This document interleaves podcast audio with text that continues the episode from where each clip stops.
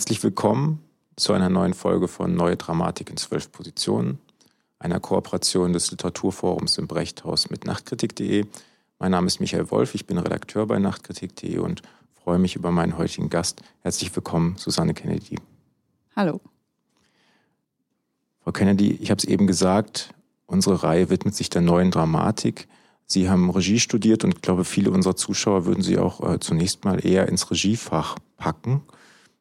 Passt neue Dramatik trotzdem ganz gut? Was meinen Sie? Finde ich ja. Also ich glaube, wenn ich ähm, mir so überlege, was in den letzten Jahren bei mir passiert ist und ich ähm, eigentlich die meisten Stücke jetzt selber schreibe, dann finde ich das eigentlich spannend, ähm, so drüber nachzudenken, ja. Sie haben angefangen mit ähm, Adaptionen von Romanen und Filmen im deutschsprachigen Raum zumindest und haben es ja eben schon gesagt, in, aber in den letzten Jahren vermehrt eigene Texte auf die Bühne gebracht. Wobei eigene Texte vielleicht ähm, nochmal erklärt werden muss. Wo würden Sie denn sagen, sind die Unterschiede Ihres Schreibens zu dem eines äh, herkömmlicher arbeitenden Autors? Ja, ich sample natürlich ganz viel. Also ich suche mir von allen möglichen Quellen, die ich dann sofort selber wieder vergesse, wo ich es her habe, äh, suche ich mir die Texte zusammen und äh, schnipsel die zusammen und mache was Neues draus. Also so äh, äh, ähm, von irgendwelchen Internetblogs über Twitter, über YouTube-Kommentare, die unter den Videos stehen oder ich suche mir raus, was sie in den Videos sagen und schreibe mir das raus, obwohl inzwischen gibt es ganz viel Transkript, also das hilft mir bei der Arbeit äh, enorm. Also es ist. Was meinen Sie mit Transkript? Ganz viel? Von den Videos. Ach so, ja. Mhm. Also dass das nebenher mhm. läuft und mhm. ähm, es erleichtert die Arbeit sehr gut. Aber das Mitschreiben ist oft auch auch hat so äh, seine eigene Dramaturgie, weil ich dann, während ich schreibe, mitschreibe, was jemand sagt, weil ich ganz oft Dinge nehme, die Leute sagen äh, und die benutze ähm, und ich dahinter komme, wie ich das benutzen könnte dann auf der Bühne. Also ich spiele mit dem Material schon, während ich es eigentlich runterschreibe sozusagen. Ich habe auch ähm, versuche auch dann mit Technologien wie Text to Speech ähm, nein, andersrum, Speech to Text. Also, dass ich mein Telefon einfach ranhalte an so ein, zum Beispiel so ein YouTube-Video oder sowas. Und dann äh, versteht er aber nur die Hälfte oder drei Viertel und dann kommen Fehler rein, die ich dann aber auch wieder benutze. Also das ist eine eigene Art von Textgenerierung, Generierung, würde ich sagen. Aber was steht am Anfang? Also kann man sich das so vorstellen, dass Sie einfach als, als wenn Sie als Autorin arbeiten, wenn Sie sagt, heute, heute bin ich Autorin, dann gucke ich mir äh, acht Stunden lang Sachen im Internet an, Videos an, lese mir Blogs durch und gucke dann mal, wo es mich hinführt oder nehme mir daraus, was mich interessiert? Oder steht bei Ihnen ein, ein Thema am Anfang, ein, ein Motiv, äh, vielleicht eine Geschichte am Anfang und dann suchen Sie sich dafür Material? Also es es ist inzwischen ist es schon beinahe schwer zu herauszufinden, wo was anfängt und wo was aufhört. Ich würde sagen, früher war das viel mehr so, dass ich, dass es bestimmte Themen gab und ich habe angefangen zu denen was zu suchen. Inzwischen ist, würde ich sagen, Leben und Schreiben, Theater und Leben fließt so ineinander über, dass äh, jede Netflix-Serie, die ich mir angucke, ist schon äh, Material. Aber ich gucke die an, weil mich die interessiert und nicht jetzt, weil ich denke, die gucke ich mir fürs Theater an. Also inzwischen bin ich wirklich so, dass alle Bücher, die ich lese, alles, was ich gucke, was Menschen zu mir sagen, äh, läuft schon wie so durch mich hindurch. Und ich habe also wahnsinnig viele Dokumente mit Texten ähm, von überall her, die ich, die ich dann, und im Grunde geht's immer ums gleiche Thema letztendlich. Also ich arbeite mich immer am gleichen ab und dann gibt's wie so. Das da wäre? Ähm, könnte man vielleicht Virtual Reality ne nennen, Realität, Illusion. Ähm, Sein und Zeit, ich weiß nicht, wie man es genau nennen soll. Es hat viele Begriffe, äh, was natürlich endlos ist. Und dazu gehört alles. Also, ja. Ähm, aber wenn zum Beispiel jetzt für die Volksbühne habe ich jetzt einen Text geschrieben, Äh, es geht über eine weibliche Prophetin, die Jessica heißt. Und gut, dann habe ich natürlich ein bestimmtes Thema, ähm, zu dem ich dann spezifische äh, Dinge suche, aber ich verwerte Texte, die ich schon seit Jahren habe, die irgendwo liegen auf meinem Computer. Und ich habe dann immer so, man kann eigentlich, ich würde sagen, das ist eigentlich eine Form von Dramatur Dramaturgie, die dann auch im Stück zurückkommt. Ich habe also, würde ich mal so sagen, 15 Windows und Tabs gleichzeitig auf, zwischen denen ich auch hin und her springe, beziehungsweise wenn ich was suche, dann ähm, habe ich einen Text, da gibt es einen Link. In dem Text, da klicke ich drauf und ich komme zu einem neuen Fenster. Und für mich ist das eigentlich dieser Link wie so eine Art ähm, Zeitfenster, durch das ich hin, Zeit- und Raumfenster, durch das ich hindurchgehe, auf eine andere Ebene. Und das versuche ich eigentlich wieder im Theater selber wieder herzustellen. Also, dass ähm, so ein Hyperlink, also eine Dramaturgie der Hyperlinks, würde ich eigentlich sagen. Und man bewegt sich, so wie man sich durchs Internet bewegt, eigentlich durchs Stück selber auch. Es gibt noch eine andere Dramaturgie, Dramaturgie, ein Dramaturgiekonzept, vielleicht zu viel gesagt, aber auf jeden Fall ein, ein Muster in ihren Arbeiten und das ist der Loop. Ähm, in einem ordentlichen Stück, wenn man so will, wie Aristoteles uns das beschrieben hat, gibt es ja irgendwie drei bis fünf Akte und Tschechow hat hinzugefügt, wenn im ersten Akt ein Gewehr an der Wand hängt, dann muss es abgefeuert werden, im fünften und so. Es gab sehr viele Regeln und sie halten sich nicht unbedingt an diese Regeln, widersprechen denen aber auch nicht äh, im, im Sinne einer Postdramatik, würde ich sagen, sondern ignorieren sie vielleicht einfach nur und machen und setzen dem andere Regeln entgegen. Der Hyperlink wäre jetzt genannt, hatten Sie schon genannt, aber auch der Loop. Das heißt, ihre Figuren erleben häufig Situationen wieder und wieder. Ähm, springen durch die, springen durch die Zeit. Manchmal weiß man nicht genau, ist das jetzt das Ende oder vielleicht fängt es gerade erst doch wieder von neuem an. Was leistet denn der Loop als, als dramaturgisches Konzept? Ja, ich glaube, der Loop ist eigentlich ein uraltes Prinzip, was man in Märchen, Parabeln findet, ähm, dass du sozusagen wie eine Aufgabe hast, die sich immer wiederholt, bis du es geschafft hast, diese Aufgabe zu lösen. Ähm, ist ja auch, also zum Beispiel im Märchen, dass äh, eine Situation immer wieder auftaucht, bis der oder diejenige ähm, es schafft, über diese Situation hinauszuwachsen. Und ich glaube, man kann davon auch ähm, im eigenen Leben davon ausgehen, dass man sozusagen irgendwelche, immer in irgendwelche Situationen hineingerät, traumatische Situationen oder nicht, äh, die sich so lang wiederholen, bis man, ähm, bis man ein Bewusstsein dafür entwickelt und äh, weiß, ähm, damit umzugehen und sie dadurch vielleicht auch auflösen kann. Und deswegen ist der Loop ähm, für mich so ein unglaublich wichtiges ähm, Mittel, ähm, um äh, um dieses Gefühl von, was wir oft haben, von Steckenbleiben, von nicht weiterkommen, von äh, ewig grüßt das Murmeltier, nee, täglich grüßt das Murmeltier. Ähm, und, und, und dass wir so Dinge vor Augen geführt bekommen, die wir anders nicht sehen. Also ich glaube daran, dass das Leben uns immer wieder Situationen zuwirft, bis wir irgendwas kapieren sozusagen. Das heißt, der Loop könnte eigentlich eine realistischere Dramaturgie ähm, sein für unser Leben als eine linear erzählte Geschichte oder zumindest ähm, könnte der Loop eine, sagen wir, psychische Realität besser abbilden?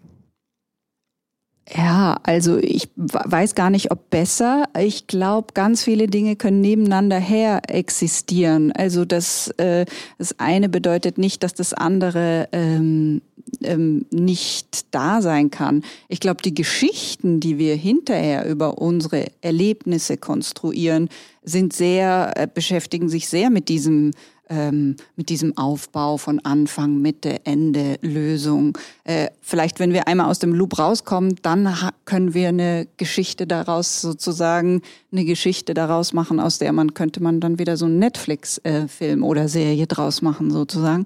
Aber ähm,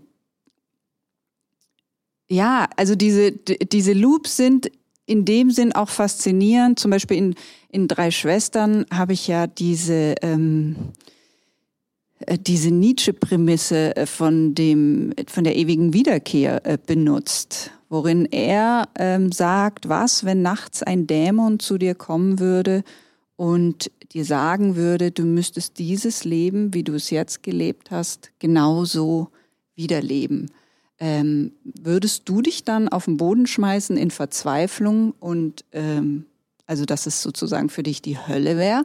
Oder könntest du es umarmen und sagen, ja? Und das ist natürlich eine sehr existenzielle Frage, die ein Licht auf unser eigenes Leben wirft. Ähm, kann ich Ja sagen zu dem Leben, das ich gerade so lebe? Oder ist das, ähm, wäre das die absolute Hölle? Und das finde ich ein unglaublich ähm, unglaublich spannende Frage, weil sobald äh, man versucht, diese Frage zu beantworten, man ja natürlich ein Bewusstsein ähm, bekommt für ähm, was man da eigentlich was man eigentlich da gerade macht oder wie man über sein Leben denkt oder wie man damit umgeht. Und ähm, im Fall von den drei Schwestern von Tschechow, ähm, die die ganze Zeit feststecken in diesem Endlosloop, aus dem sie eben nicht rauskommen. Kommen wir vielleicht nochmal zurück zu Ihrer, zu Ihrer Arbeitsweise. Und zwar, Sie schreiben, Sie, Sie sammeln Material, Sie, wenn ich es richtig verstanden habe, arrangieren Sie dann das Material ähm, für eins Ihrer Stücke. Und dann, was passiert dann mit dem Text? Ähm, dann wird, werden die Stimmen aufgenommen. Das muss man vielleicht erklären für die Zuschauer, die noch nichts von Ihnen gesehen haben? Ja, also dann gehen wir ins Studio, äh, Tonstudio. Wir fragen ähm, Leute, oft nicht Schauspieler, ähm, einfach Leute, die Lust haben mitzumachen. Also bei, bei Warum läuft Herr Amok damals, was nicht mein eigenes Stück war, sondern von Fassbinder, haben wir wirklich Leute aus dem Theater gefragt, die in Finanzabteilung gearbeitet haben oder Techniker. Also da war es noch am Theater, ans Theater gebunden. Heute, also jetzt, wir fangen jetzt im Dezember an wieder mit den neuen Aufnahmen. Und dann da suchen wir uns Leute zusammen und dann werden diese Stimmen aufgenommen. Also jeder Charakter hat eine Stimme. Und der Sounddesigner, mit dem ich immer zusammenarbeite, Richard Janssen, ähm, macht dann eigentlich eine Komposition aus den Stimmen, mit denen wir dann proben. Also es wird eigentlich wie so eine Art Musikstück, würde ich beinahe sagen. Komposition, ja. Und die Schauspieler auf der Bühne sprechen dann eben nicht ihren Text, wenn man so will, sondern der ist ja schon eingesprochen, sondern ähm, ja, bewegen nur die Lippen. So. Also es ist im Grunde äh, Playback-Theater, wenn man wie es manche schon mal böse gesagt haben. Äh, das stimmt ja auch. Aber man könnte es auch Channeling nennen. Channeling, ja. Und ihre und die Schauspieler tragen in der Regel Masken. Ach, eigentlich schon lang nicht mehr. Also, oder schon lang nicht mehr. Also ich würde jetzt sagen, beinahe alle Sachen an der Volksbühne, außer Women in Trouble, waren jetzt ohne Masken. Also mm, das ist gar nicht mehr so ein festes, äh, fester Bestandteil. Also ich benutze es wieder, wenn es irgendwie wieder Sinn macht, aber habe es jetzt auch oft ohne gemacht. Wie kam es denn zu der äh, Entscheidung, die sich ja bis heute durchzieht, den Text nicht von den Schauspielern auf der Bühne sprechen zu lassen, sondern einzuspielen? Ich habe schon von Anfang an mit Schauspielern gearbeitet, einer bestimmten Art von Sprechen. Ähm, ich hatte, ich war damals, also bin immer noch befreundet mit Chidem Teke, die am Maxim Gorki Theater ist. Wir waren damals in, in Holland, haben zusammen gearbeitet und die hatte eine ganz spezielle Art zu sprechen. Es war, als würde sie so den Text vor sich hertragen und als würde sich so ein, äh, ja, so eine Lücke öffnen zwischen dem, was sie sagt und ihr selbst. Und man gar nicht genau wusste, wie meint sie das jetzt oder äh, sagt, meint sie es ironisch oder wie soll ich damit umgehen? Und das fand ich eigentlich unglaublich ähm, interessant. Und dann habe ich mit Schauspielern daran gearbeitet, äh, das herzustellen ähm, und habe dann aber irgendwann entdeckt, dass durch dieses diese, diese Playback-Sache, also ich habe es zum ersten Mal tatsächlich ein ganzes Stück damit gemacht bei Fegefeuer in Ingolstadt. Das war nach, ähm, nach einer Probe, dass wir gesagt haben, wir hatten da eine Szene, ähm, die Playback war, dass wir gesagt haben, wir machen jetzt das ganze Stück so. Und ähm, also das war erstmal gar nicht so einfach umzusetzen, weil dieses Playbacken, da haben die auch sogar noch ihre eigenen Stimmen geplaybackt, ähm, war, äh, das ist einfach äh, eine Technik an sich, die muss man erstmal lernen. Das ist, das hat man, kann man nicht einfach so sofort.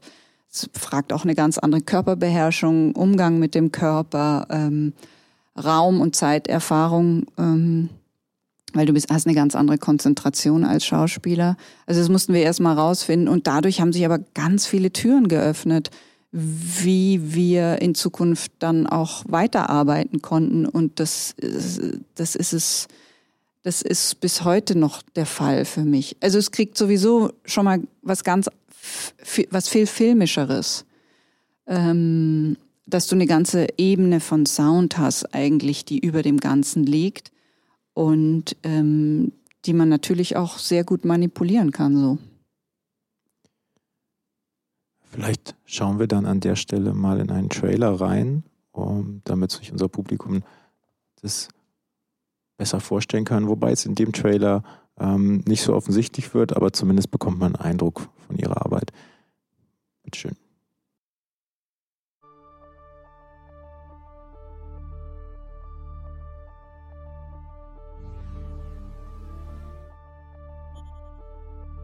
Hello, Frank. Are you awake?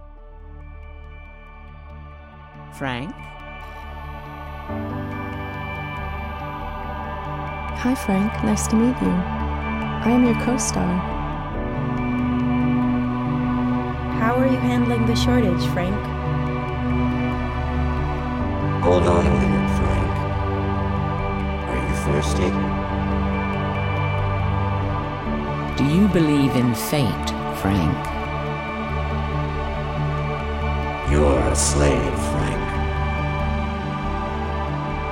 So, Frank, so how are you? April 1 and April 2 are waiting for you, Frank. Come on, Frank. It's time.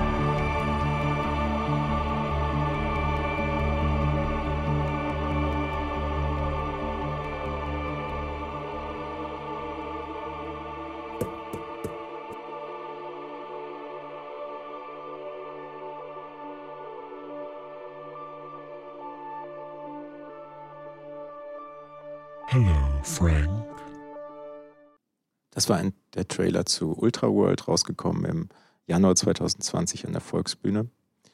Wenn man sich das anguckt, dann könnte man meinen, sie würden Games designen. Was interessiert Sie an Videospielen in Bezug auf Ihre Arbeit? Ähm, ich glaube, dass es einfach eine Technologie ähm, ist, die, die man auch genauso wie Theater auch benutzen kann, um ähm, sich Fragen über die Realität, in der wir alle leben und an die wir alle glauben, sozusagen ähm, auf die Schliche zu kommen. Also ich benutze Games ähm, genauso wie Virtual Reality, wie Theater, wie ähm, alle möglichen Technologien, um ähm, um, naja, um so Frameworks, also um so Rahmenbedingungen zu erschaffen, die mir erlauben, innerhalb dieses Rahmens Fragen zu stellen, ähm, die ein Medium möglich macht und irgendwie so, so eine Art Feedback-Loop zu generieren, dass man reflektieren kann über Dinge. Also man kann ja sagen, Kunst ist eine Technologie, um, um, um, um Fischen zu erlauben, äh, überhaupt zu merken, dass sie nass sind. Ja. Also, also dass man, äh, und Fische in dem Fall sind wir, äh, wir sind in dieser Realität, aber wir können gar nicht irgendwie äh, Abstand nehmen und drauf gucken. Also brauchen wir Kunst, und dazu zähle ich auch diese Games, um, ähm, um so einen Paradigmenwechsel äh, hinzukriegen.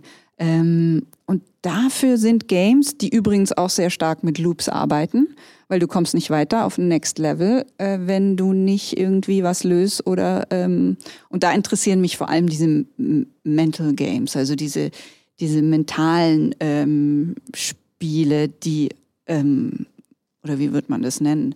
Das sind diese Puzzle Games, die eigentlich so, dass du wie eine Art ähm, eine Art Spiel, die mit ein Spiel, die mit dir, mit deinem Kopf spielt. Und du musst aber wie dir selber auf die Schliche kommen, sowas. Also im Film gibt's natürlich da sowas wie Truman Show oder ja, Matrix hat das natürlich auch, ähm, ähm, The Sixth Sense, also da gibt's einige Beispiele dafür. Das mit den, die, die, den Fischen beibringen oder die Fische erkennen lassen, dass sie nass sind, Hat es was, ähm, kann ich das so verstehen, dass Sie eigentlich Medienkunst machen? Das heißt, in einer medialen Umwelt auf die Implikationen hinweisen, die ähm, Mediennutzung und im Grunde ist ja fast alles, was wir tun, Mediennutzung heutzutage, ähm, dass es Auswirkungen hat, dass es ähm, unsere Wahrnehmung und unser Leben beeinflusst? Ähm, das wäre mir zu klein, glaube ich. Zu klein. Ja, zu klein, ja. Weil äh, die Medien selber, also äh, wenn wir jetzt mal über Theater sprechen, ja, Theater ist die Virtual Reality im originären Sinn weil sie eine Technologie der Simulation ist, eine Technik der Wirklichkeitsproduktion, ähm, die uns ermöglicht, auf die eigene Künstlichkeit unserer Real Realität drauf zu gucken und während sie diese Wirklichkeit produziert und simuliert, sozusagen, äh, die auch kommentiert. Also es ist dieser Feedback Loop, dass ähm, diese Technologien und Medien uns es möglich machen, weil es geht mir nicht, es geht mir nicht um die Medien selbst sozusagen, sondern es geht immer dazu, dass sie Mittel sind zu einer Form von Selbsterkennung. Ja, also letztendlich versuche ich alles zu benutzen, um ontologische Fragen zu, äh, ontologische Fragen zu stellen. Wer sind wir? Was ist das? Äh, wo kommen wir her? Wo gehen wir hin? Und ich habe das Gefühl, man kann, man könnte auch sagen, ich brauche überhaupt keine Medien, ich setze mich nur auf ein Meditationskissen und sitze da ähm, stundenlang und komme vielleicht auch irgendwann zu so einer Form von Erkenntnis, ähm, dass ich eigentlich hier eine Art Virtual Reality erschaffe, die ganze Zeit mit meinem Kopf. Also wir laufen eigentlich so selber alle rum mit so einem Headset und erschaffen die Realität um uns herum die ganze Zeit. Und das ist natürlich, ich meine, diese, diese äh, ontologische Untersuchung ist, ist, ist uralt, also von Platon und dem Höhlengleichnis über Aristoteles, Mimesis, äh, äh, über, über Christentum, ähm, äh, über Hinduismus und dieses Lila, wo, wo sie sagen, eigentlich Gott spielt uns alle in verschiedenen Rollen. Shakespeare, The World's a Stage. Also es sind alles, äh, ist alles die gleiche Suche nach, was ist Realität und was ist Illusion, was ist echt, was ist unecht, was ist Simulation, Baudrillard. Also das ist, was ich versuche eigentlich. Sie haben eben gesagt, das Theater sei ähm, ein, ein ja, ich kriege es jetzt glaube ich nicht mehr so richtig hin, ungefähr das Theater würde die Spielregeln oder die, die den Aufbau von Realitäten ähm, zur Anschauung bringen. Das ähm, überrascht mich ein bisschen, denn ich finde, glaube ich, gerade, dass Ihr Theater so erstmal deskriptiv gemeint einzigartig ist, ähm, was man so unter dem, was man so sehen kann, weil es sich eben vielem verweigert, was, was Theater eigentlich hochhält, unser heutiges Theater. Also bei Ihnen, äh, Ihr Theater könnte ja gar nicht weiter entfernt sein von, vom Stolz äh, vor äh, Stolz in Erscheinung tretenden Körper, ähm, der Präsenz zeigt vom Performer, der äh, seine Stimme klingen lässt. Es ist ja alles bei Ihnen sehr, sehr vermittelt, nicht direkt. Und das, das ist ja ein großes Fund, mit dem das heutige Theater wuchert. Diese Unmittelbarkeit, die Sie, wie es ja auch immer wieder heißt, den Medien, ähm, womit ich glaube, Videospiele, Videos, das Internet, äh, vielleicht sogar das Fernsehen oder das Kino immer noch gemeint sind, was sie den Medien, was es den Medien voraus hat. Dem allen verweigern sie sich ja im Grunde mit einem Theater, das ähm, sehr, sehr stark vermittelt ist. Ähm, ich glaube, ich würde es gar nicht als Verweigerung sehen. Es ist mehr ein Versuch der Umsetzung, wie ich die Realität erfahre oder manchmal erfahre und die versuche ich auf eine Art und Weise umzusetzen. Das ist so was, was, was, was ganz einfaches. Wenn man so ein Wort wiederholt, also zum Beispiel das Wort Wort, und du wiederholst es 40 Mal und das Wort fängt sich an aufzulösen und hat, macht keinen Sinn mehr. Ähm, während es davor, ich dachte, genau zu wissen, was der Sinn dieses Wortes Wort ist. Äh, und genau das versuche ich eigentlich auf der Bühne auch, dass die Dinge, die wir so als selbstverständlich annehmen und als gegeben sozusagen annehmen, ähm, eigentlich einen Fokus drauf zu legen oder es auf eine andere Art und Weise anzuschauen, wodurch sie anfangen, sich aufzulösen. Im Grunde bin ich da in der Tradition von Artaud, also dass der Körper sich, äh, der Körper ohne Organe, dass der Körper sich anfängt aufzulösen in seine Einzelteile. Also die Stimme ist nicht mehr länger Teil des Körpers, das Gesicht ist nicht mehr Teil dieser Identität. Also es ist eine Identitätsauflösung, die von der wir glauben, dass sie sehr stabil ist, unsere Identität, an der wir festhalten können und ich das sehr bezweifle und ähm, das ist also für mich eine Form von Realität, die ich auf der Bühne versuche fühlbar zu machen, weil ich äh, es persönlich auch so erfahre. Also versuche ich dem nahe zu kommen. Also es geht gar nicht so drum, dass ich mich äh, gegen was stelle oder sag, klar, natürlich bin ich ins Theater gegangen und habe dort nicht gesehen, was ich, was ich suche. Und deswegen habe ich versucht, selber äh, zu machen. Aber es ist jetzt nicht aus so einer Anti-Haltung raus ähm, gemeint. Aber ihr, ähm, Ihre Referenz, Ihre Referenzpunkte, Sie haben jetzt Arto genannt, aber Ihre Referenzpunkte hat man den Eindruck, finden Sie schon in anderen Medien, oder?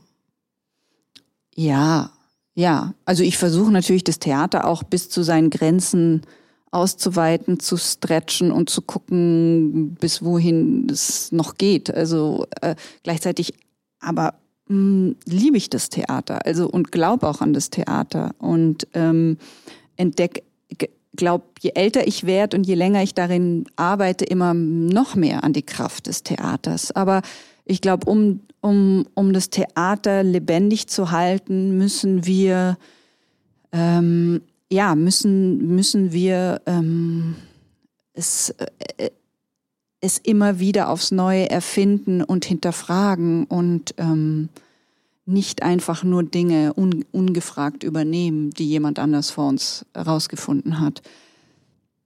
Und natürlich sind wir eine Generation, die so geprägt ist von allen anderen Medien auch, dass es auch seltsam wäre, wenn das Theater das ignorieren würde. Und Sie haben gesagt, Sie, Sie glauben an das Theater, Sie lieben das Theater. Was ist denn das, hm, um Ihre Wortwahl aufzunehmen, was, was an der Ontologie des Theaters ähm, halten Sie für unentbehrlich? Theater ist für mich äh, eine Form von Ritual, dass man zusammenkommt, dass äh, man im Hier und Jetzt ähm, mehrere Stunden zusammen verbringt, das Dunkle, dass der Schauspieler ähm, einen irgendwo hinführt, ähm, wo man vielleicht vorher noch nicht war, wo man aber auch vielleicht schon war. Und man gemeinsam eine Form der Reise. Früher war es eine Initiation, also äh, dass der Zuschauer selber ähm, initiiert wurde in etwas, also eine Form von Passionsspiel, Mysterienspiele. Und ähm, äh, heute passiert es, sage ich mal jetzt im normalen Theater eher so im Kopf, aber da kann es auch passieren. Und ich glaube, diese Kraft hat Theater. Ähm, und die möchte ich versuchen, immer wieder aufs Neue wiederzubeleben. Und ich glaube auch gleichzeitig an das Theater ähm, als ähm, unglaubliches ähm, Gleichnis. Also zum Beispiel gibt es so einen Text, den ich ähm, gelesen habe von Philip K. Dick, dem Science-Fiction-Autor, der Blade Runner ähm, geschrieben hat. Der hatte so eine Art, ja, Gotteserlebnis oder sowas, was wahrscheinlich durch Drogen kam. Ähm, und der gesagt hat, also ich hatte, ich hatte so eine Art göttliche Eingebung und auf einmal, es war, ich kann es nur beschreiben, wie ich sah, als wäre, würde ich im Theater si sitzen und auf die Realität gucken und also, dass man alles, was dort gespielt wird, für echt nimmt. Also, sage ich jetzt mal, Ophelia man denkt wirklich, ist Ophelia.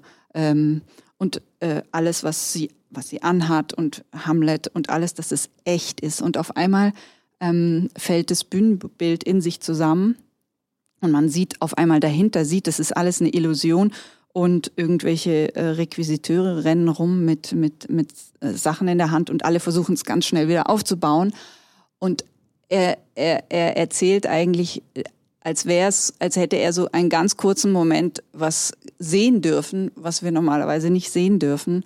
Und das war, das war für ihn, ja, das war für ihn so ein Erlebnis. Da hat er beinahe drauf hingeschrieben und dann jahrelang danach ähm, wieder drüber geschrieben. Und das ist natürlich, also dass das, dass das Theater uns die ganze Zeit was zeigt, das meine ich eigentlich mit dieser Simulationsherstellung sozusagen.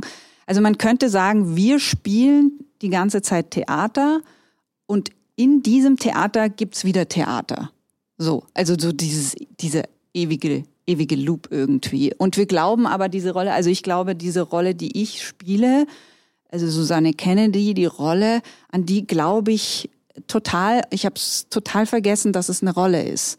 Aber ich spiele sie so gut und, und, und äh, mein Skript ist so fest verankert in mir, dass ich gar nicht mehr weiß, dass es eigentlich ein Skript ist. Ja, ich glaube, wir kriegen alle, sobald wir geboren werden, eigentlich so ein Skript in die Hand gedrückt, dass äh, wir sofort auswendig lernen und vergessen, dass wir es auswendig gelernt haben. Das meinen Sie aber nicht in sozialer Hinsicht, oder? Sie meinen nicht soziale Rollen. Auch, auch. Also, aber, aber ich meine es natürlich, ich meine es natürlich, ähm, ich meine es metaphysisch. Ich weiß nicht, wie, wie soll man es nennen? Ich meine es existenziell. Und ist das jetzt aber,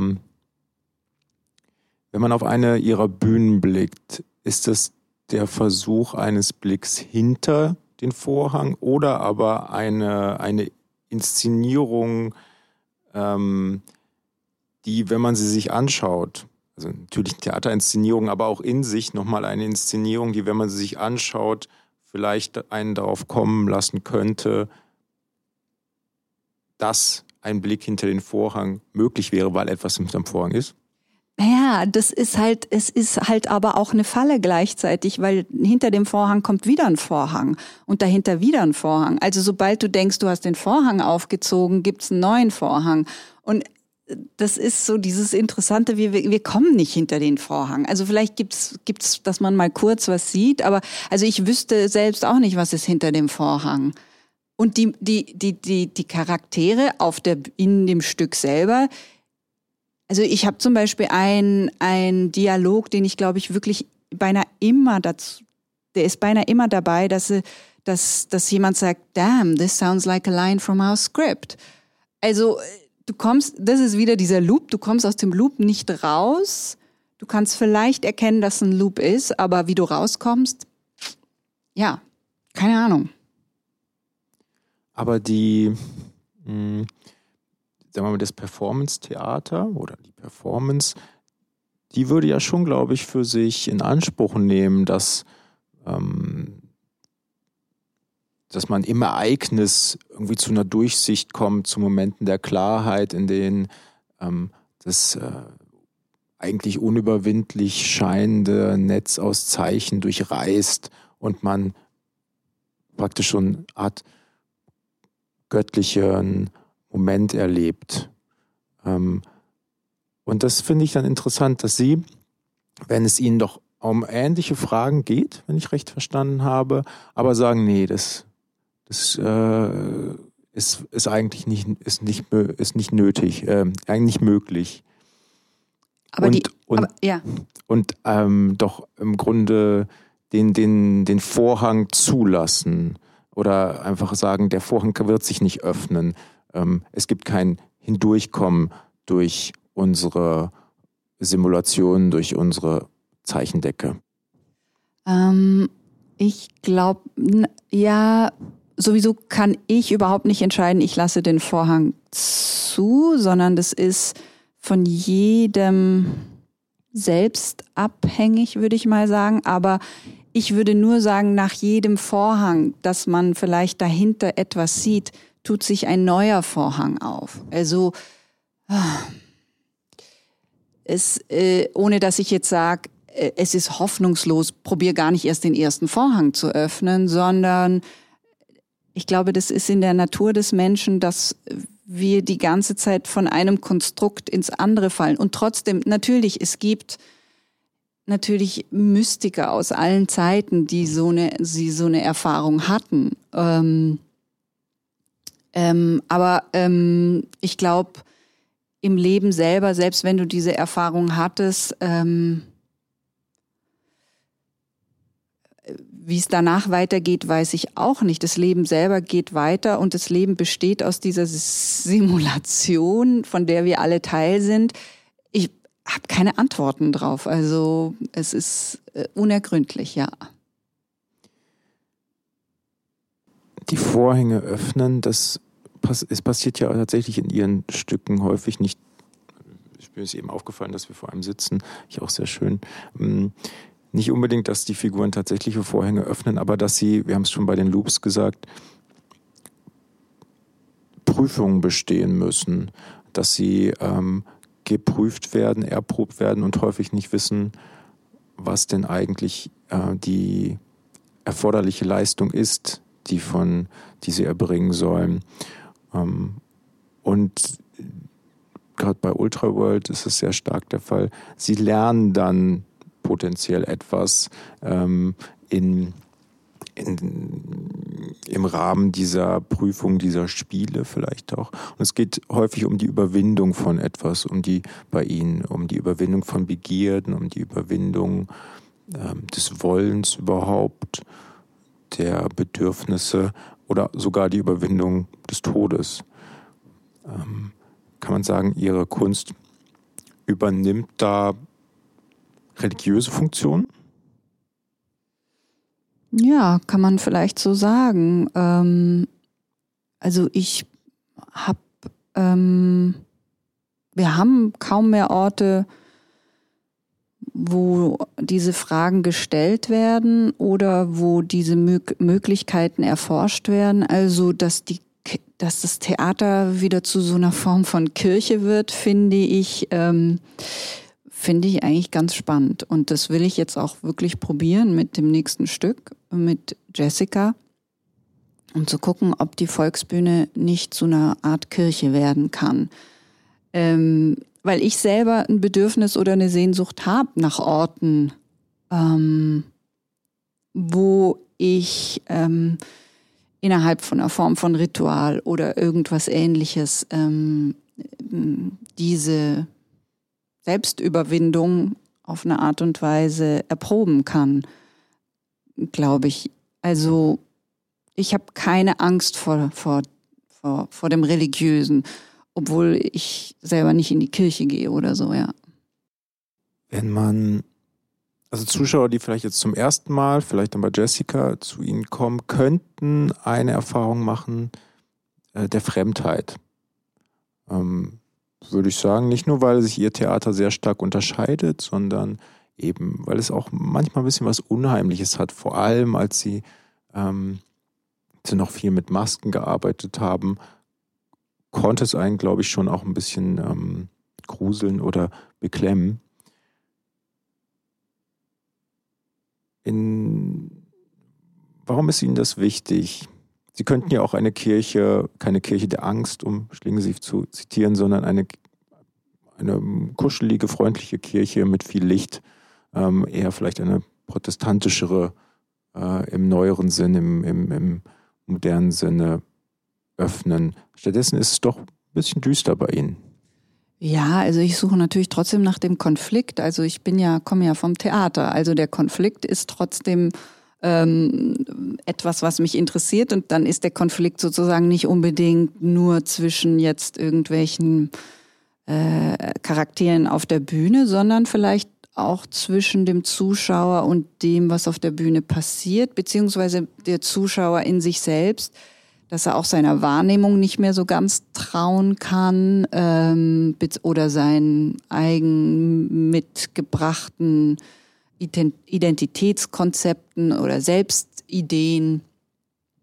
Ähm, also dass eine Form von Uncanny Valley entsteht sozusagen, wenn das nicht mehr ganz passt, was wir sozusagen als die menschliche Form, die wir uns ausgedacht haben, mit dem zusammenfällt, was, was der Zuschauer sozusagen da auf der Bühne sieht.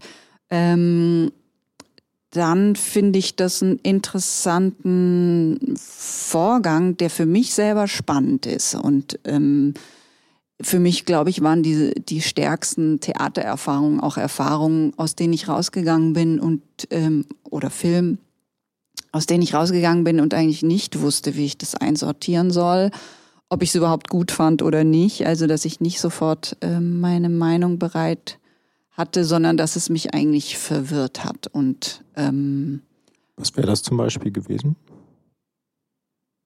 Ähm,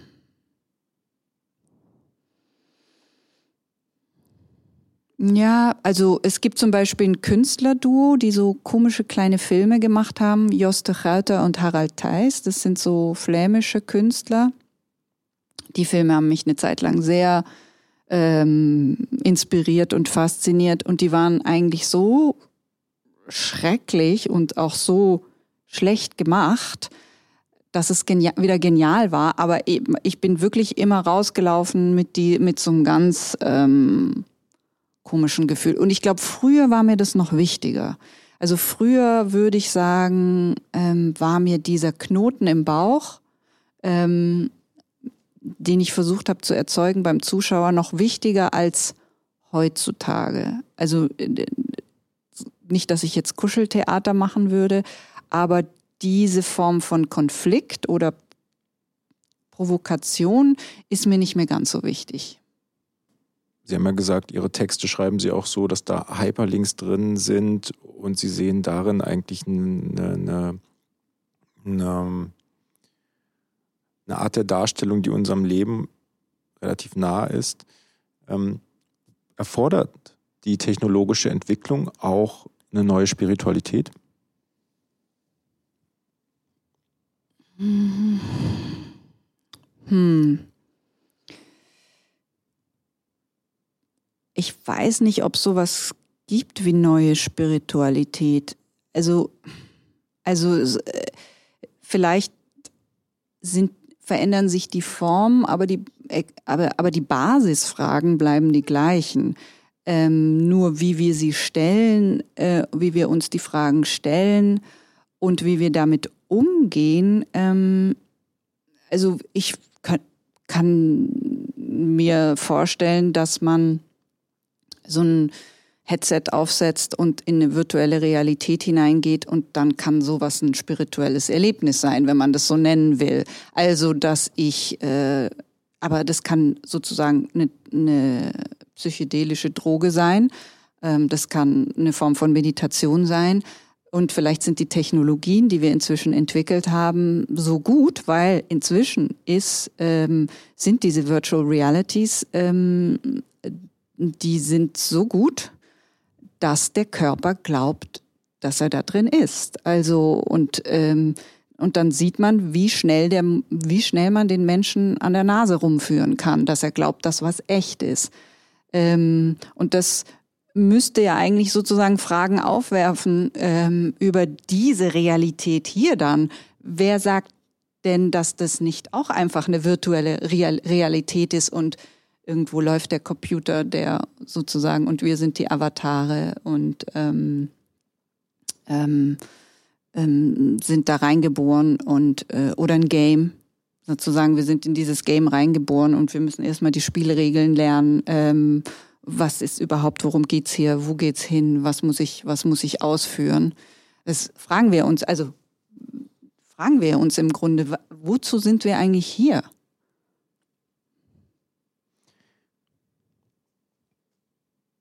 Was sind das eigentlich für, für Menschen da bei Ihnen auf der Bühne? Sind das überhaupt Menschen? Hm, ja, also ich arbeite mit Menschen zusammen,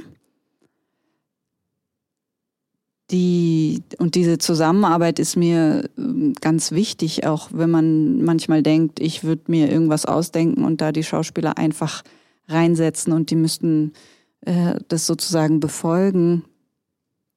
Es ist letztendlich immer noch eine totale Gruppenarbeit, die, ähm, die, wenn wir alle an einer Sache arbeiten, sehr beglückend sein kann.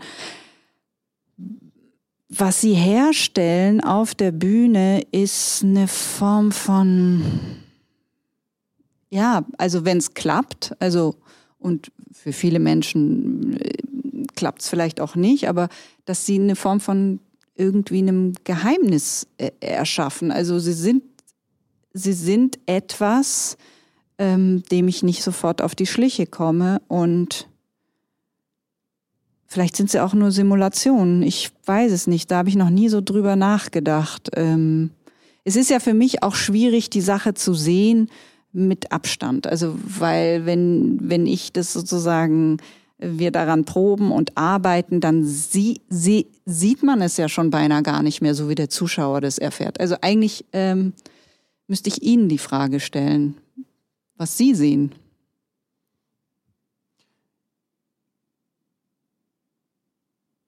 Ich würde sagen, es sind Spekulationen äh, über zukünftige Menschen. Mhm zukünftige Menschen. Aber die Zukunft ist doch schon längst da. Wo ist sie? Jetzt, hier. Also wir sind mittendrin, würde ich sagen. Da Zeit äh, sowieso nicht existiert. Ähm. Physikerin sind Sie auch. Alles, alles, alles, alles. Ich klaue mir überall alles her. Okay. Ich kann zumindest so viel sagen, wir sind mit unserer Zeit hier am Ende, äh, mit unserer Zukunft möglicherweise. Herzlichen Dank, dass Sie da waren, Susanne Candy. Schön. Und danke Ihnen fürs Zuschauen. Das war die letzte Folge unserer Reihe Neue Dramatik in zwölf Positionen. Es gibt aber alle Folgen noch online zum Nachschauen. Dankeschön und bis bald.